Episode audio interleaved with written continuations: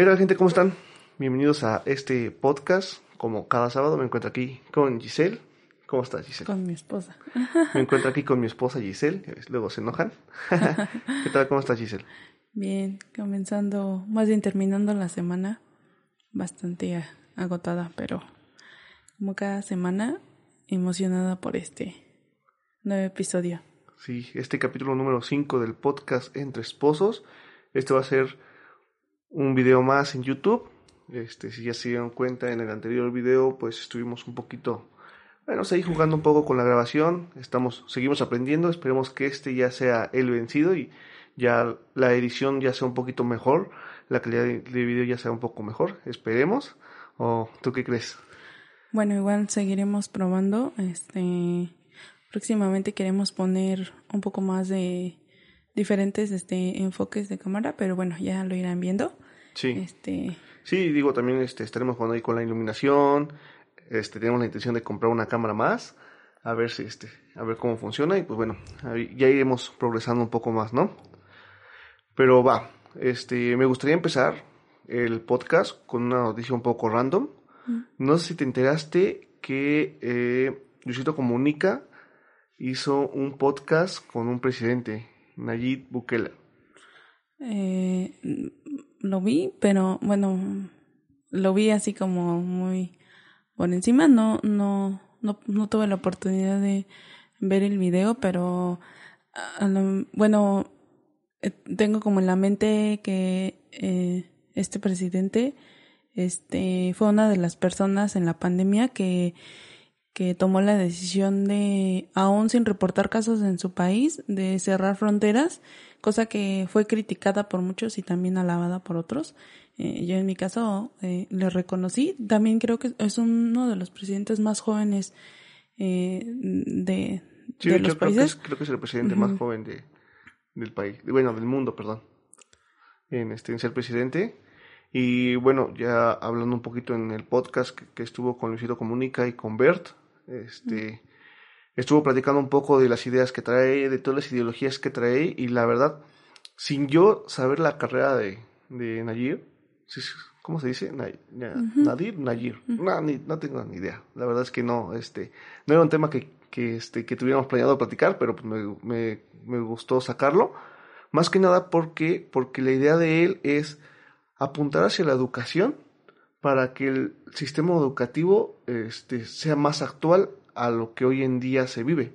Tecnologías, avances y todo lo que, todo lo que este, se vive hoy en día. Contrario a lo que pues, la educación actual este, está ahorita, que es, digamos, un poquito más antigua, un poquito más colonial, ¿no? También él trae, trae mucho la idea, eso de, de ya dejar las cosas antiguas de lado y empezar con nuevas tecnologías tecnologías sustentables, este, dar, inclusive creo que él da sus comunicados por Twitter, aceptó el podcast con los youtubers. Él decía que un youtuber podía tener este más, podía llegar a más personas que a lo mejor Televisa o CNN, ¿no? Alguna, alguna entrevista con, con una empresa grande, él considera que a lo mejor hacer un podcast con un youtuber puede, puede repercutir un poco más, ¿no? Y digo, esto para mí se me hace una muy buena idea, el hecho de que sea un presidente joven y que, trae, y que traiga ideas frescas. Claro, como te digo, yo no, yo no, no conozco su carrera y tampoco en temas de políticas no me voy a meter, pero eh, tan, solo en el podcast yo creo que me gustaron un poquito sus ideas, sus ideas de, de, de venir hacia nuevas generaciones y hacia que los jóvenes van, van a llevar el futuro, ¿no?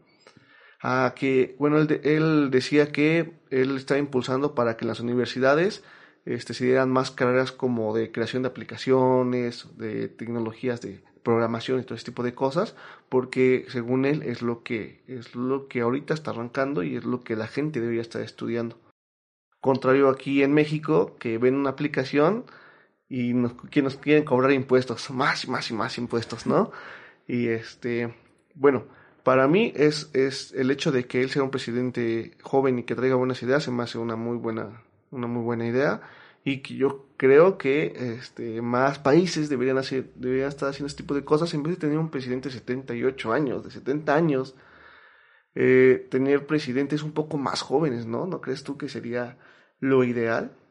Sí, claro, más que nada por lo que comentas, ¿no? Que a veces, mm, y bueno, no solamente él, sino yo creo que en todas las generaciones la juventud siempre trae una idea de pensar diferente, pero creo que el que los presidentes sean más mayores de edad tiene que ver mucho con como la trayectoria que tienen que cumplir, ¿no? Digo, también desconozco cómo se funja la, la política en El Salvador, pero y también cómo es que llegó estaría interesante este ver cómo es que él llegó a esa posición no tan tan joven. Yo creo que andará porque los 40 años. Más o menos. O sea que tampoco no es como que sea muy joven pero pues tampoco es tampoco es tan viejo chavo. Cuántos años tiene nuestro presidente no sé cómo pero más de 70 no sí más, de 60 años sí tiene. Y creo que este el, el presidente de Estados Unidos tiene 78 años, algo así. Que sí pesa, ¿no? Digo, yo creo que no es la misma energía de una persona de 40 años a una persona de 80 años sí, o 70 años. Yo a mis, a mis 78 años, yo ya quiero estar descansando. Yo ya no quiero estar trabajando, la verdad. Pero bueno, más bien se me hace una, se me hace una buena idea que eh, a pesar de que este chavo este, no vaya a ver reflejado la educación en su sexenio, o no sé cuántos años se lleven en, en El Salvador, pero al menos en su poder no va a haber reflejado la inversión que está haciendo la educación, lo está haciendo en realidad, porque por ejemplo, aquí en México, el, el, presidente que, el presidente que está actual o el presidente que llegue quiere hacer cosas para que se vean reflejadas en su sexenio, ¿no? Y si mm. tú inviertes en la educación, o sea, en la educación bien, como debe de ser, este no lo vas a ver reflejado hasta dentro de 20 años. Y es algo que pues ningún presidente quiere. Ni siquiera las inversiones, o sea, ya dejando un poco atrás también la educación, ni siquiera las inversiones que llegues a hacer o bueno, que lleguen a hacer los presidentes se pueden ver reflejadas en, en seis años, por ejemplo, que es lo que dura aquí, ¿no? Eh, en Estados Unidos me parece son cuatro años. Son cuatro con posibilidad de reelección. ponle que unos ocho años, ¿no? En ocho años pues no ves, no ves gran evolución a lo mejor a, lo que implementas. Es como sembrar un árbol.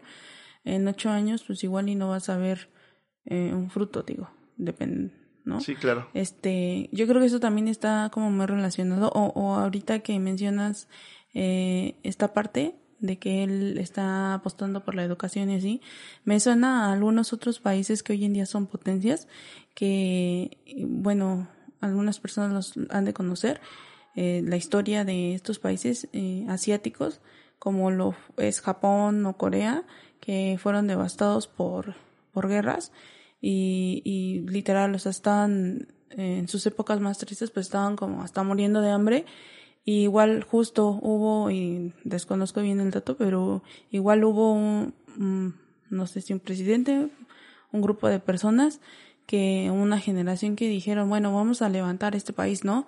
Y, por ejemplo, Corea apostó mucho por la educación.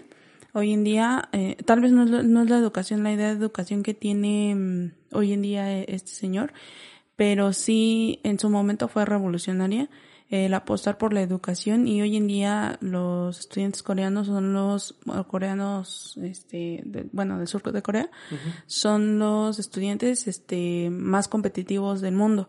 Y por ejemplo países como Japón apostaron por tecnología y, y bueno a mí me sorprende porque ellos ni siquiera son como los creadores. Por ejemplo ellos se, se les reconoce en el mundo por ser los eh, mejores creadores por ejemplo de automóviles de cámaras, cosas como esas. Y si tú, bueno, ves la historia, eh, ellos no crearon los automóviles ni crearon, o sea, casi no tienen como en su historia, este, ser inventores, ¿no? Por lo regular salen, pues, de Estados Unidos, por ejemplo. Este, pero ellos se dedicaron como a, a invertir en ese, en ese sector, ¿no? Digo, yo creo que mm, esas ideas de ver el potencial y, y apostar por ello es lo que lo que saca adelante a lo mejor algunos países, digo, esperaremos en unos años ver las ideas de este señor, este, pues ya... Reflejadas. Sí, exacto, ya reflejadas. Sí. Pero bueno, se me, se me hizo un tema interesante, pues solo quería traer aquí a la mesa un rato. Y permíteme, déjate, te cuento otra experiencia, cambiando de tema de forma un poco radical. Eh, el sábado pasado, ya ves que los dos tenemos brackets, Entonces, este, nos tocó cita con el dentista. y pues yo, la verdad, me llevó bastante bien con el dentista, ¿no? Cada que llega, con todos. Este señor, hasta con el perro se hace amigo. Creo que eso a lo mejor lo hemos contado, y perdón, paréntesis, es que, bueno, algunas personas que igual y nos llegan a conocer saben que somos muy diferentes. Sí. Somos el muy extrovertido y muy introvertida, muy platicador, muy callada. y por eso digo que, que se hace amigo hasta del perro, pero bueno. pero bueno, este, ya llegando yo aquí con el, con el dentista, pues empezamos a platicar y tal, y de alguna, por algún motivo salió, salió la plática de las finanzas. Y me preguntaba él que cómo era yo con las finanzas. Y yo le dije, pues, más o menos más o menos, me gusta tener mis, apartados, me gusta a lo mejor este, hacerme un ahorrito, me gusta planearme metas, me gusta, no sé, a lo mejor ver un poco, un poco muy por encimita la, la parte de los impuestos y todo ese tipo de cosas, ¿no? Y me, y me comentaba que él, a pesar de que tiene un buen trabajo, la verdad, o sea, es, es odontólogo y le va bastante bien, dice que él sufre mucho por las finanzas, que porque no ha, tenido una muy buena educación financiera, se le llama, ¿no? Lo cual me llevó al tema del día de hoy. Me gustaría hablar un poco sobre ese, esa parte, la educación financiera. Para ti, ¿qué es la educación financiera? Pues creo que mm, comprende el, el cómo, bueno, va muy, muy relacionado con el, el saber administrar. Sí. Eh, escuchaba hace poco una frase que dice que el dinero en sí no, no te resuelve los problemas. ¿Qué quiero decir con esto? Que tú porque ganes más no vas a ser, por ejemplo, más feliz o vas a tener menos deudas. Porque eh, aunque ganes más dinero y no sepas administrarlo, eh, eh, tu, y tus deudas, bueno, tus gastos, y tus este, compras, pues puedes, empezar a hacer compras compulsivas. Entonces, aunque tengas más dinero, eso no quiere decir que em, vas a ser más feliz o que eso te va a resolver. Y de ahí radica la educación financiera, ¿no? Sí, fíjate, la gente tiene mucho la costumbre de que entre más gana, más gasta. Y creo que esa es una frase que muchos he escuchado y hasta cierto punto es un mito el, decir, porque dicen es que es inevitable, ¿no? E, entre más ganar, más gastar, porque quieres tener una vida mejor. Pero mm, creo que no, no, no, no, o sea, no está como casado. Por eso también hay mucha gente que dice, ay no, yo prefiero ganar poco y ser feliz y a tener dinero y que me quite el sueño. Yo creo que si sabes administrar, bueno, si tienes una buena educación financiera, este, no tienes por qué, no se te tiene que ir por, no se te tiene que ir el sueño por tener más dinero. Sí, claro. Digo, puedes tener, estar muy preocupado ganando muy poco y también puedes estar muy preocupado ganando mucho, pero más bien radica en cómo estás gastando el dinero. Sí, exacto. Y digo, paréntesis, porque no sé si tú has escuchado este, mucho esa parte de tener la mentalidad de un tiburón y que mm. piensa como un tiburón. Y esas, esas pequeñas pláticas donde te dicen que inviertas tu dinero y que puedes generar muchos ingresos y tal, yo creo, yo creo que para la mayoría de la gente que vive aquí en México, no va de la mano esa parte, ese tipo de pensamientos, porque si bien sí puedes invertir y generar muchos ingresos con tu dinero, la verdad es que el 5% de la gente que, que escucha ese, tipo de pláticas, el 5% apenas lo va a hacer. El 95% se va a quedar en escuchas, en intentos y nunca lo va a lograr. No porque no, no porque no quieran o no, o no porque no puedan, sino porque a lo mejor simplemente no tienen las capacidades económicas para poder hacerlo, ¿no? Si tú ganas, no sé, mil pesos a la semana, cuatro mil pesos al mes, y quieres invertir, tus inversiones van a radicar en que en mil pesos, en cien pesos tal vez, cien pesos al mes, 500 pesos a la quincena al, al mes, tal vez, que realmente es poco. Si tú ya eres una persona un poco profesionista, no sé, ganas 15 mil, 20 mil pesos al mes, a lo mejor ahí sí tú ya te puedes meter un poquito más a tener una buena administración, para tener al menos unos 2 mil, 3 mil pesos al mes para invertir y a lo mejor ya puedes empezar a generar ingresos, pero que al final del día van a ser considerablemente pocos. ¿Por qué? Porque una inversión de poco riesgo te puede generar un, un ingreso del 4% de, de retorno anual. Entonces al final apenas estás cubriendo con la inflación. Y si te, y si te quieres meter a la parte de inversiones que te regresen el 20 o el 30% de retorno, ya son inversiones de, de, alto riesgo y que tú tienes que estar muy metido en ese tipo de inversiones y tener mucho, mucho trabajo. Entonces, la, aquí la educación financiera que nosotros vamos a tocar va a ser una educación más como para el trabajador promedio y cómo poder generar... Como para tus gastos personales, ahorros, cómo generar ahorros, cómo tener unos buenos gastos personales, cómo a lo mejor manejar tarjetas de crédito, ¿no? Que es también un tema que se debería de, de hablar. Entonces, si quieres iniciar, sí. este, ¿cómo, cómo Me gustaría, bueno, dando, me gustaría plantearlo como en tips. El primer tip y que a lo mejor puede ser muy repetitivo y lo han escuchado un montón de veces, es no gastes más de lo que ganas. Exacto. Lo hemos escuchado muchas veces, pero pocas veces lo, lo ponemos en práctica. Eh, ¿Qué quiere decir? Eh, tú ganas 500 pesos a la semana, pone, y te estás gastando 700. ¿De dónde están saliendo esos 200 extra, no? Es más, yo creo que si te gastas los 500 también es Exacto, malo. sí, sí. Porque ¿dónde están esos, ese tipo de bomberazos, no? Sí, de ahí, de ahí también yo creo que radica otro, otro punto y, y es eh, el ahorro, que es, que es uno de los Sí. puntos que vamos a tocar. Por lo regular se recomienda y hemos escuchado mucho el ahorrar mínimo un 10% de tu salario. Pero bueno, el primer tip, y, igual que nos gustaría como que sí eh, lo tomaran en consideración si hoy en día están eh, buscando esa manera de administrar su dinero. Digo, al fin y al cabo el dinero eh, no nos da muchas cosas, ¿no? Nos da el alimento, nos da el vestido, este, nos puede hacer eh, tener, este, llevar cosas de entretenimiento, lo que quieras. Entonces, eh, y también eh, es, es el fruto de nuestro trabajo, ¿no? Sí. Entonces, el llevar una buena administración, pues, primero te va a dejar dormir tranquilo, no vas a estar metida en deudas, incluso vas a poder tener tu ahorrito, ¿no? Entonces, el primer tip sería no, no gastes más y yo creo que se complementaría con no gastes más ni exacto lo que ganas, ¿no? Sí, claro. Más que nada yo creo que siempre debes de tener ahí un backup. Creo que se, se le llaman ahorros de emergencia por Exacto. cualquier tipo de situación que tengas.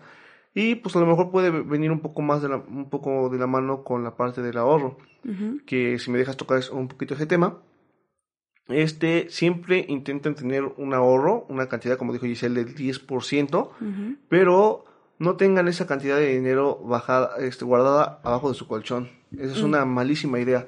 Yo creo que hay muchísimos, muchísimos planes. Si tú, no sé, regularmente, bu- bueno, yo creo que ahorita ya la mayoría de la gente que gana dinero tiene una cuenta bancaria. Entonces, si tú te, si tú te acercas a tu banco, ellos tienen planes de ahorro y planes para metas de ahorro, ¿no? Que te van a generar una cantidad de, de, de ingreso o un aumento por la cantidad de dinero que tú, que tú ganas. Por ejemplo, nosotros este, estábamos viendo una, una propuesta para guardar dinero, para hacer ahorros, y veíamos a BBVA con un plan que se llama Metahorro, donde, donde tú le decías por cuánto tiempo querías juntar el dinero y este, cuánto dinero querías juntar al mes. Entonces, por ejemplo, nosotros decíamos, no, pues vamos a meterle mil pesos al mes, este, por un año. Y decía que al final del día te da, te regresaba de esos mil pesos el 2.4% más, ¿no? Entonces al final del día salías con 1.240 pesos. Bueno, no, perdón, con 12.240 pesos aproximadamente, ¿no? Eh, que ya los 240 pesos era lo que te regresaba, ¿no? Pero si profundizamos un poquito más, podemos meternos a metas de ahorro que te pueden regresar hasta el 4%, que ya le podría hacer frente a la inflación, que es uno de los temas muy importantes. Si tú vas a ahorrar dinero, no lo bajes, no lo guardes abajo del colchón, porque si lo guardas durante un año, este, a durante ese año se va a devaluar exactamente. Entonces trata de meterlos a, unas, a una cuenta de ahorro que te genere ingresos. Que, este, que también, otro punto que me gustaría tocar es que tengas tú al menos tres meses de backup de tu sueldo por si te llegan a correr. Ese también es un punto muy Que importante. solo, que, que no solo, y bueno, yo veía, no solamente es eh, considerando que te vayan a, a correr. O sea, ese, ese, esos tres meses, si quieres, seis meses, eh, 14 meses, este, debes de considerarlo como, como tú le llamabas, ¿no? Por, por esas emergencias. ya sea eh, que te corran, ya sea que llegues a tener un accidente, o, o que incluso veía un ejemplo por ahí de que vayas caminando y por ejemplo te tropiezas con el cable o, o ya le echaste agua a tu computadora, a tu fuente de trabajo. Sí. Entonces, por, por todas esas emergencias, este, tú deberías de tener, o bueno, lo ideal es que tengas eh, eh, como este colchoncito, Sí. eh, como pero, mm, bueno, aquí separemos, ¿no? Un- Una cosa es tu ahorro que te debes de, de proponer eh, con meta y, y- que lo más recomendable es que lo inviertas en, en inversiones de bajo riesgo para que justamente no se esté devaluando mientras lo guardas. Eh, y la otra es este colchoncito de ahorro em, para justo estas emergencias, ¿no? En, y en este caso, pues el dinero tendría que estar como más disponible. Eh, y pues la, el otro que, que también podría estar relacionado es, eh, también depende, ¿no? De, de que tú digas, bueno, ¿para qué emergencias? Porque, por ejemplo, tú podrías decir, bueno, choqué, ¿no? Es una emergencia. Es una emergencia. Pero justamente para este tipo de, de, de situaciones también existen otras cosas que valdría la pena considerarlas para meterlas como dentro de nuestros planes de toda esta administración de dinero y es los seguros. Sí. Y justamente preguntarte qué quieres asegurar, ¿no? Digo, hay muchos tipos de seguros, están seguros de gastos médicos, están seguros por tus por tus pertenencias en tu casa, están seguros los más conocidos por algún accidente. Entonces, preguntarte tú, bueno, en, en, en cuál quiero tener este seguro, ¿no? Estos seguros, pues por lo regular, eh, cuando llegan a suscitar, eh, el que tú este, los tengas puede representar, eh, bueno, desembolsar menor cantidad de dinero, no te diré que no desembolsas dinero, pero puedes este, llegar a desembolsar menos dinero a que no los tuvieras. Y bueno, pues este, las cantidades pues a veces son mínimas. Digo, hay muchas personas que dicen, no, es que eso de los seguros, incluso para asegurar tu carro, piensan que no tiene valor porque, pues... No lo ah, usas. Exacto, porque no lo usas. Pero al final del día lo contratas para eso, ¿no? Se contrata Exacto. para no utilizarlo. Exacto. Pero justamente hay que pensar en las situaciones de si sí pasara, ¿no? Digo, que nunca te haya pasado no significa que en un punto no te llegue a pasar. Entonces, justamente, este, el, el considerar adquirir estos seguros, eh, te puede ser de mucho beneficio. Como mencionaba, no solamente pues, para un auto, no digo por tus pertenencias, por eh, seguros de gastos médicos mayores o seguros de gastos médicos menores. Hay un montón de seguros y, y muchas instituciones financieras las pueden, este, te pueden dar este tipo de, de servicios, ¿no? Incluso en los trabajos también. Sí, digo, también hay que evaluar, por ejemplo, a lo mejor el seguro de gastos médicos mayores.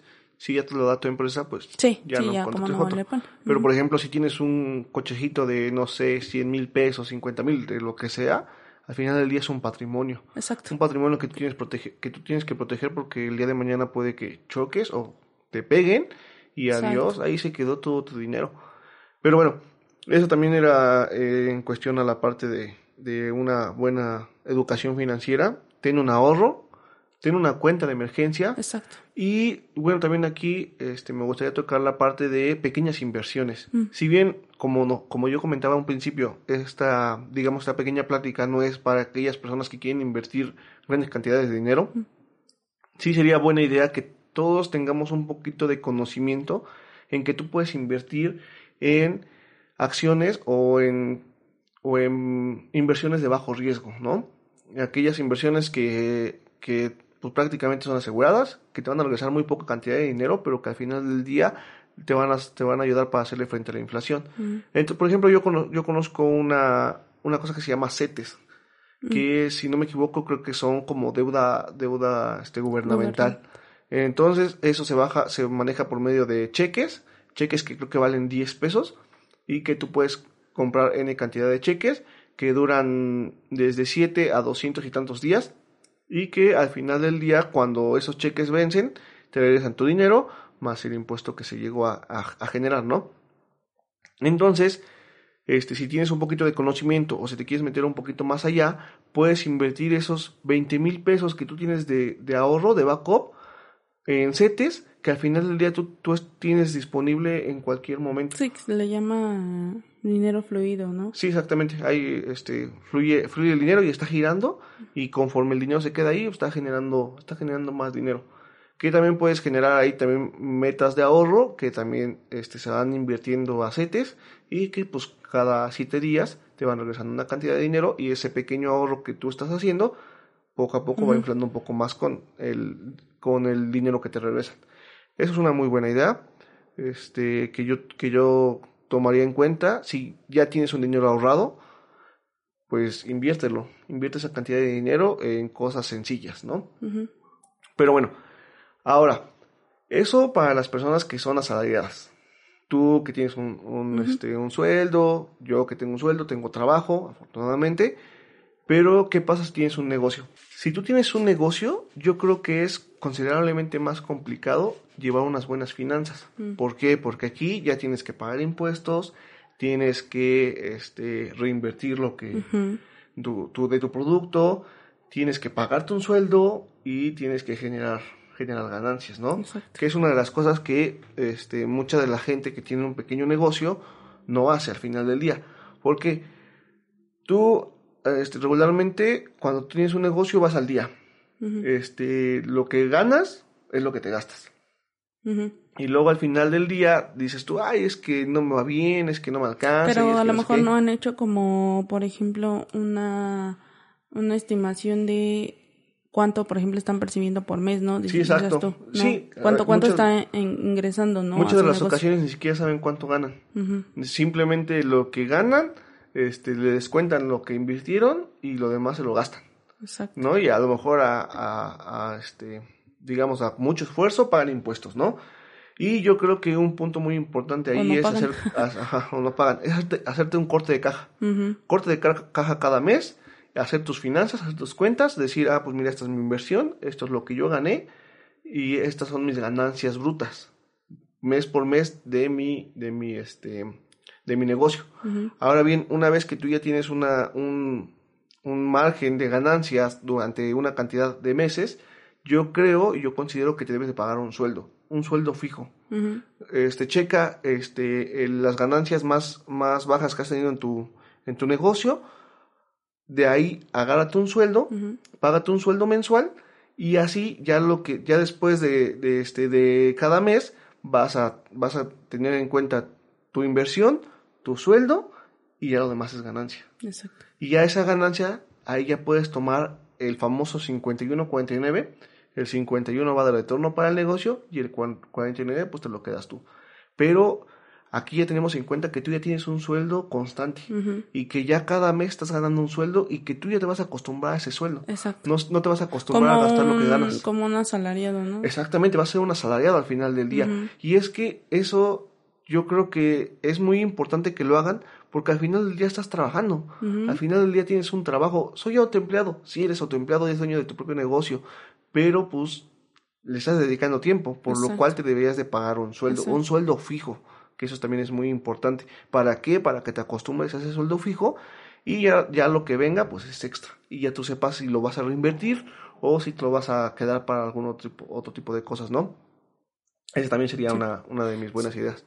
Bueno, también otra, y, enfocándonos un poco a los gastos personales, yo creo que aplicaría como para si tienes, eh, si ganas poco o mucho, es sentarte a, a este, a hacer tus cuentas de, o sea, a recabar como tus gastos personales, bueno, tus gastos generales más bien, de un mes, dos meses, es decir, cuánto gastas en comida en promedio, cuánto gastas en este ropa, cuánto gastas en entretenimiento y en base a estos, eh, ya cuando hagas como esta recapitulación de cuánto estás ganando, cuánto estás gastando, este, que viene también mucho, muy relacionado con a lo mejor con el primer, este, tip que nosotros dábamos de no gastes más de lo que ganas es cómo vas a saber cuánto estás gastando si bueno no te sientas a ver tus cuentas y a ver cuánto estás pagando incluso luz todo todo lo que todo. lo que estés pagando y que se esté consumiendo de tu sueldo entonces hay que enlistarlo y más o menos o sea no es como que en un mes vas a gastar eh, pues los 500 de, de toda tu semana y en otra vas a gastar 200. Por lo regular los gastos son, eh, se mantienen en un promedio.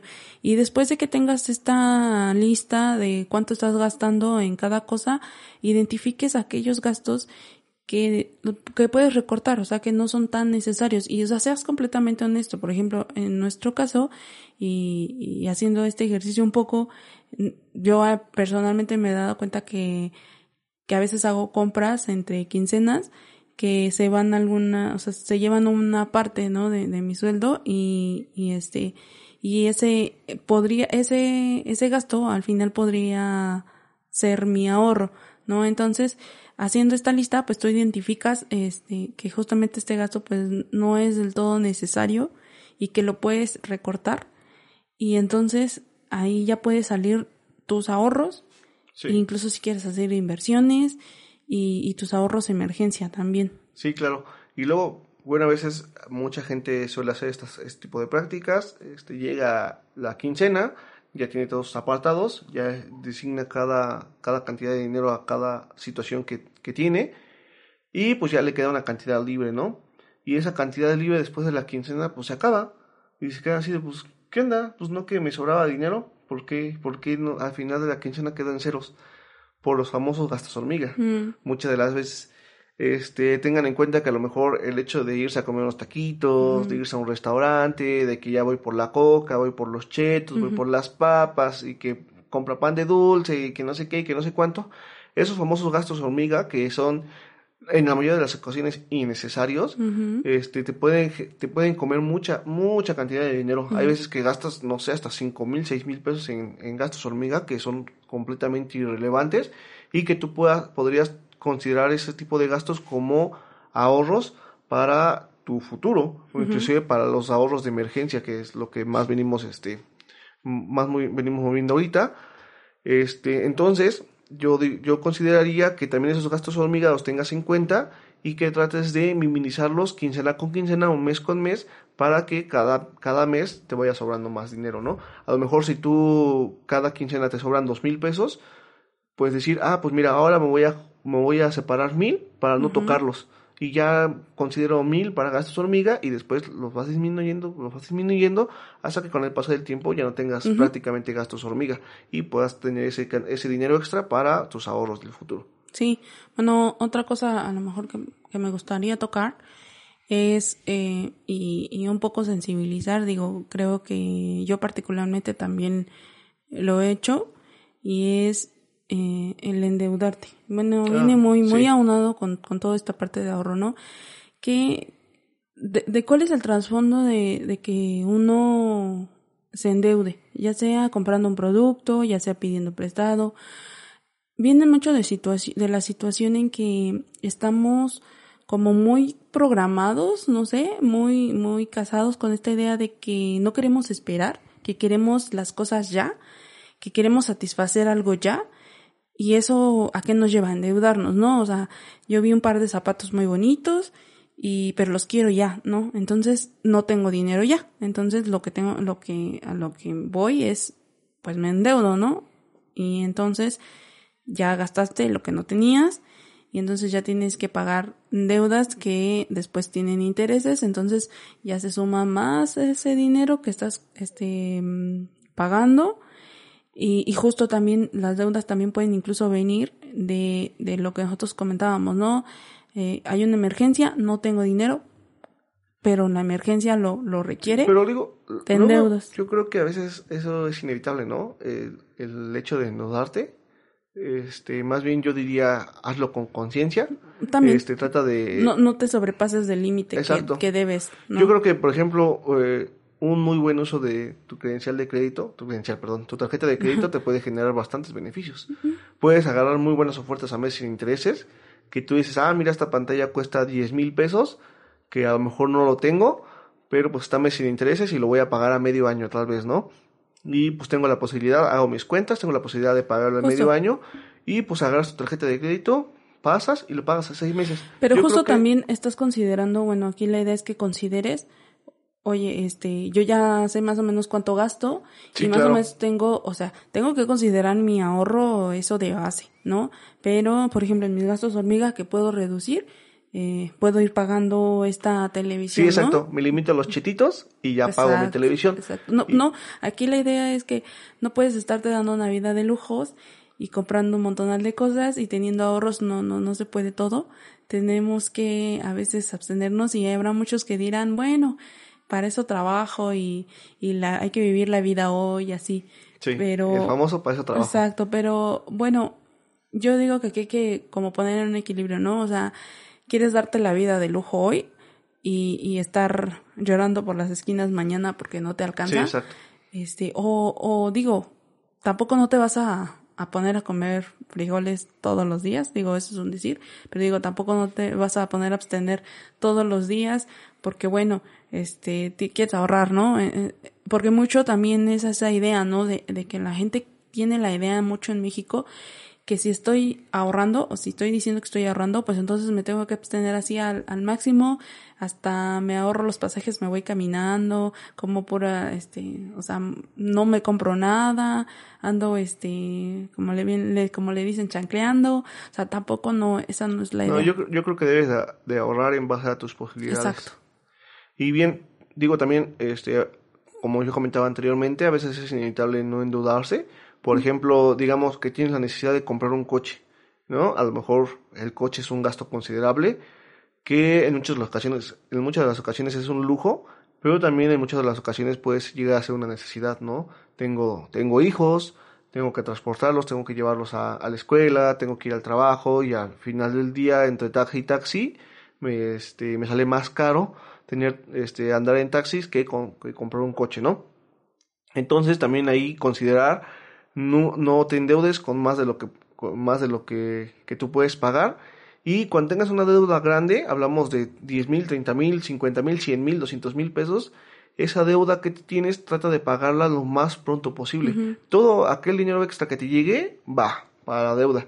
Porque muchas de las ocasiones te dicen, ah, pues te voy a prestar 100 mil pesos a 5 años a pagos chiquitos pero, esa, eh, pero ese dinero te genera el 14% de interés anual. Yo por lo regular cuando veo esas, eh, y más pa en, en, lugares como Electra y Copel, de los cuales este ya cuando te conocí me volví muy enemiga de ellos, pero sí, después viéndolos bien, eh, que te dicen mm, un, por ejemplo, un celular de tres mil, por decirlo, no, ya no hay celulares de tres mil casi, pero un celular de tres mil, ¿no? Y estas que solamente pagas 100 pesos quincenales, ponle, ¿no? Y, pero te dicen a 18, 36 meses, que si tú le echas cuenta son dos años, tres, años, y, y, o sea, haz tu calculadora, o sea, pon tu calculadora. Sí, y, luego, y luego te dicen, no, pues este, vas a pagar 100 pesos a la, a, la quincena, pero si te retrasas un día, vas a pagar 200, 300 pesos. Si de por sí ya los 100 pesos es tres veces más el, el valor del celular, ya con 300 pesos, pues imagínate, ya te comprarías un coche con lo que te está comprando un celular.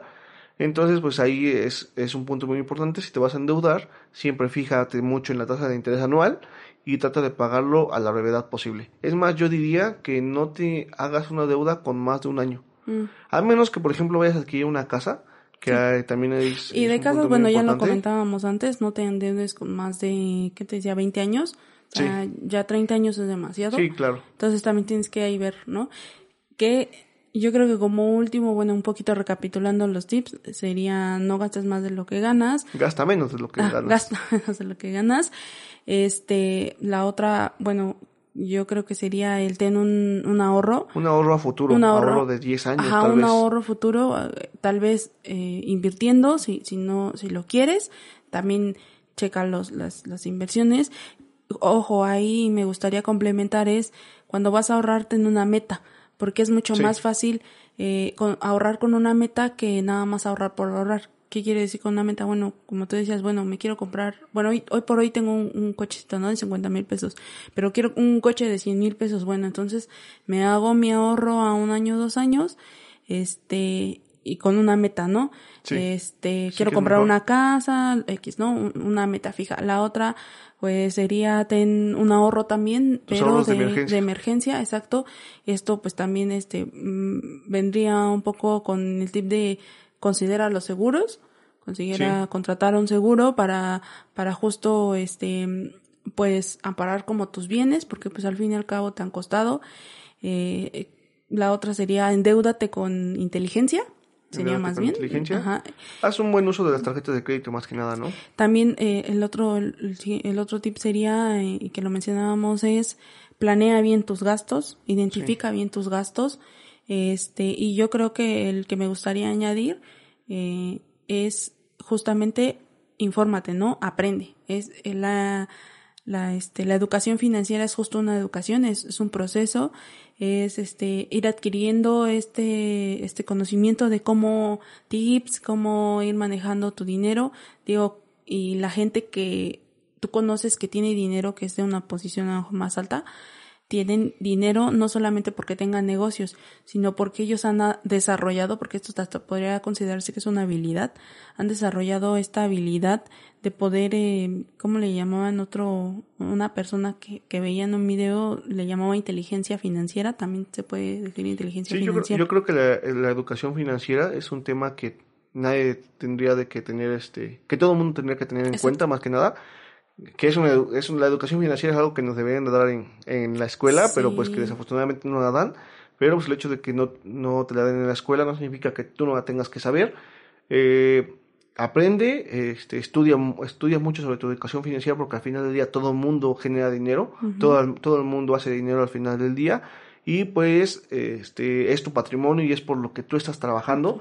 Entonces pues como tal deberías de protegerlo y deberías de tratar de administrarlo lo mejor posible, ¿no? Ahora bien, también este un punto que yo te diría es ve en busca de, tu patrimonio, busca algo seguro, este, si algo sabemos es que el trabajo no es para siempre, este, no hay trabajo seguro, lo único seguro del trabajo es que seguro te corren, entonces, este, siempre que tengas la posibilidad de tener una cantidad de dinero extra, busca un patrimonio, a diferencia de ese pensamiento de tiburón que dicen que no compres una casa porque al final del día esa casa nada más te genera gastos, yo diría que sí, cómprate una casa porque al final del día si tú te quedas en la calle o si tú te quedas sin trabajo, al menos vas a tener una casa donde, un techo donde, donde dormir, pequeño o grande, pero vas a tener donde, donde llegar, ¿no? Que si, la, que si te, la pasas rentando toda tu vida, el día que te quedes sin trabajo o el día que te vayas a la quiebra, pues te quedas en la calle también, ¿no? Entonces, pues a mí me gustaría terminar con ese consejo. No sé si tú tengas algo más, algo más que añadir. No, ya sería todo. Ok, sería todo. Este, esto es todo por el podcast de, de esta semana. Eh, suscríbanse a YouTube, ya saben. Escúchenos en Spotify. Síganos en Facebook. Aquí vamos a estar como cada semana. Esperemos no fallar. bueno, mi meta es este año no fallar. Exacto. Y este, también déjenos sus comentarios si les gusta este tema, si les gustaría que lo volviéramos, ay, perdón, si les gustaría que lo volviéramos a tocar. ¿Qué les pareció eh, estos tips? Si los, pusieron en práctica. Eh, y qué más les gustaría añadir. también añados en la sección de comentarios, comenten, denle manita arriba, manita abajo si no les gustó, aconsejen los temas de, los que ustedes quisieran saber, si tienen alguna idea, alguna duda, este, háganoslo saber, nosotros estaremos investigando todo el resto de la semana para hablar cada, cada sábado con ustedes y vamos a tratar de tocar la mayor cantidad de, temas que ustedes nos pidan, ¿va? Listo, pues nos despedimos, aquí cortamos, nos vemos, chao. chao.